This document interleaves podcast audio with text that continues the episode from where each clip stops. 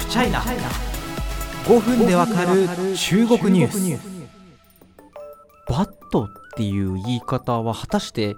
えー、まだ賞味期限が残っているんだろうかっていうことをですねなんとなく今日話す話題を眺めながら考えてしまいました、まあ、一昔前って言ったらおかしいですけど、まあ、ちょっと数年前までの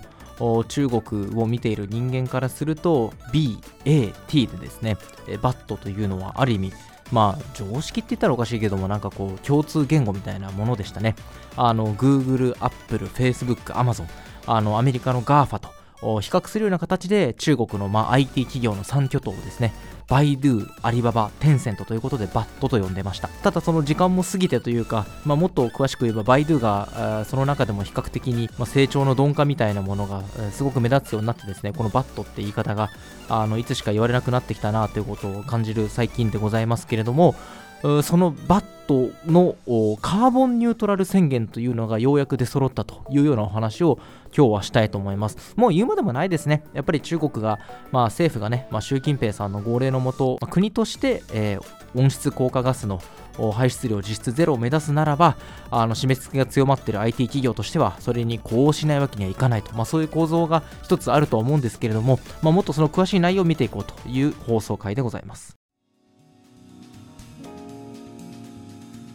非常にカーボンニュートラルというところで意識が高いというかあの意識高くやってますよということをアピールしているのはアリババですね。あの EC ネット通販最大手のアリババグループですけれども、ちょうど去年の年末ぐらいにですね、あの発表した内容があります。まあ、その内容をちょっと解説する前にお伝えしておきたいことがありまして、あのサプライチェーンからこう出る温室効果ガスの排出量っていうのは3つの段階から出るんですね。これ別にその中国の国内の基準とかではなくて日本とか他のグローバルサプライチェーンの企業とかがですねあの等しくま採用しているような基準なんですけれどもそれがスコープ1、2、3というものになります。スコープ1っていうのは分かりやすくて、まあ、事業者自らによる直接の排出量。そしてスコープ2というのはそこに供給される電気や熱蒸気の使用に伴う排出量ですね。例えばその会社が、まあ、火力発電由来のあの電気をこれだけ使っていたならば、まあ、計算するとこれぐらい温室効果ガスが出たということになるよねみたいな、まあ、そういう計算の仕方をします。そしてスコープ3というのは、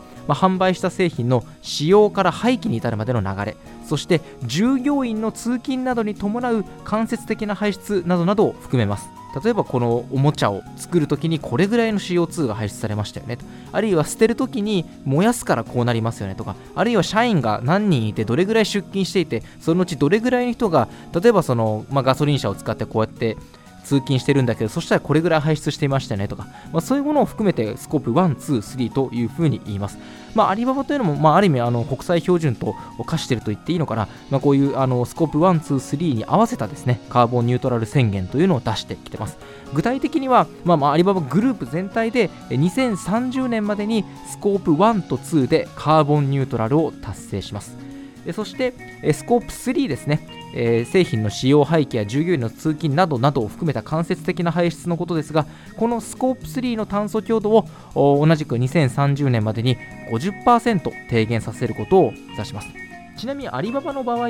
あのどういうルートでその温室効果ガスって出てるんですかって、だってあなたたち EC プラットフォームじゃないですか、何やってるんですかってことを聞いたらですね、まあ、主なこの排出源というのが、あの中あるいは短距離の物流に活用される自社の車両だとか、あるいは倉庫とか小売店に使われている空調設備とか消火器とか、そういうものがま主な元だというんですね。あの先ほどアリババがあの非常に熱心だということをポロッと申し上げたと思うんですけれども、あのこのスコープ1、2、3にプラスするものを今回出してきたんですね。スコープ3プラスというもので、これはあのアリババが独自に提唱する概念ですね。これはどういうものかっていうと、簡単に言うと、スコープ1自社、スコープ2供給される電力、スコープ3間接的な排出量、さらにこの1、2、3に含まれないところも網羅してやってきますよと、まあ、そういうまあなんか決意の表れみたいなものなんですね。具体的にどういうことかっていうと、アリババはまあ EC サイトっていうもの、EC プラットフォームを運営してるわけですよね。まあ、楽天市場みたいなもんですよ。あの日本でいうと。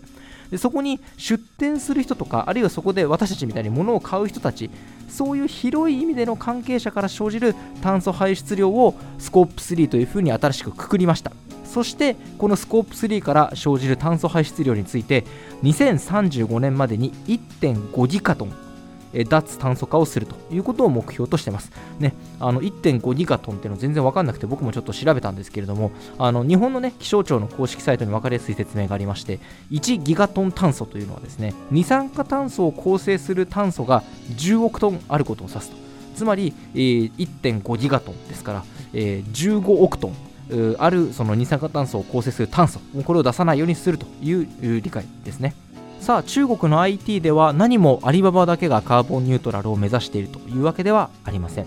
えー、SNS、えー、お仕事で使ってらっしゃる方多いと思います。WeChat とかをねあの手掛けるテンセントゲームなんかも有名ですけどは2030年までにグループにおける全てのサプライチェーン上でのカーボンニュートラル達成を目標としています。まあ、例えばそのデータセンターとかね、まあ、テンセント自社のクラウド持ってますんで、あれはもうそうだけど、あのクラウドコンピューティングに使われる大量のサーバーをこう集積しておくデータセンターですね。で、使われる電力だとか、あるいは大きなオフィスビルで使用される電力に依頼するものに加えて、例えばあのビルの建材とかのね、まあ、そういった間接的な排出量でも実質ゼロを目指すというふうにしてます。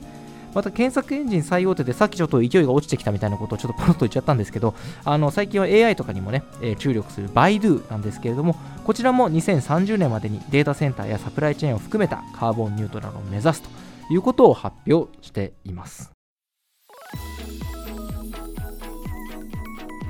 まあ、中国の IT 企業としては、もう国が定めた方向ですよね、あのカーボンニュートラルを目指していくんだみたいなところ、あの何回か前の放送では、ですねあのあまり焦りすぎて一気にやってはいけないみたいな内容が、まあ、今年の経済運営方針の中で示されたってご紹介しましたけれども、とはいえ、あのまあ、世界に対してね、えー、公約として打ち出したものですので、そこに、え、貢献しないわけにはいかないということもありますし、まあ、やっぱりその中国の IT 企業っていうと、じゃあ、あの日本でアリババ、テンセントってそこまで目立って大体的に活動はしてないと思うんですけども、まあ、簡単に言うと、まあ、中国国内の消費者だったり、マーチャントだったりっていうのを、まあ、主なお客さんとしてるわけですよね。とはいえ、あのまあ、あのソフトバンクの孫さんがですね、アリババの有名な株主っていうことからも分かるように、まあ、あの世界中にステークホルダーがいるわけですよね。そうなったことを考えたときに、もちろん中国政府のあの大号令に応えるっていうのは大前提としてあると思うんですけれども、まあ、国際的な潮流にしっかり乗っかって、あのこういうふうにカーボンニュートラルに協力していく姿勢を目指していきますよってことを、まあ、示していくっていうのもある意味必然なのかなというふうに思っております。